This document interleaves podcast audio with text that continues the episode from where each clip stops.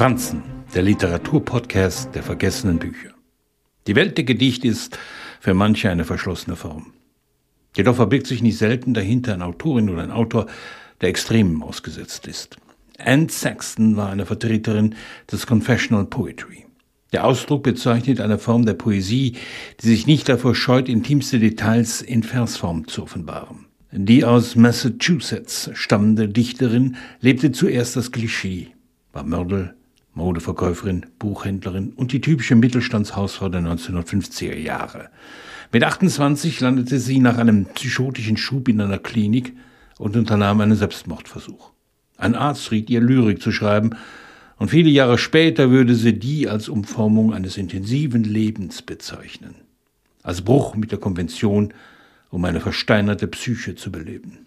In dunklen, teils destruktiven Tönen wobei sie in verschiedene Rollen schlüpfte. Ihre Gedichte waren nicht selten Poeme, Geschichten in Versform. Verheiratet, zwei Kinder, fand sie in der Lyrik eine Form außerhalb ihrer selbst, in der sie sich ihren Gedanken stellen konnte. Ihre Gedichte sind erschreckend in ihrer Klarheit. Außerhalb der psychiatrischen Behandlung und dem sogenannten normalen Leben gab es nur die Todessehnsucht als Antriebsfeder.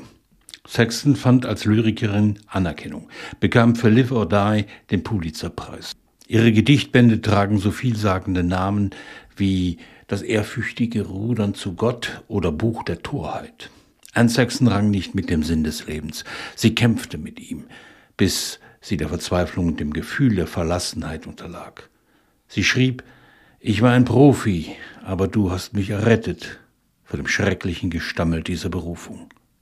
Wer immer dieser er war, er bewahrte sie nicht davor, ihrem Leben 1974 ein Ende zu setzen.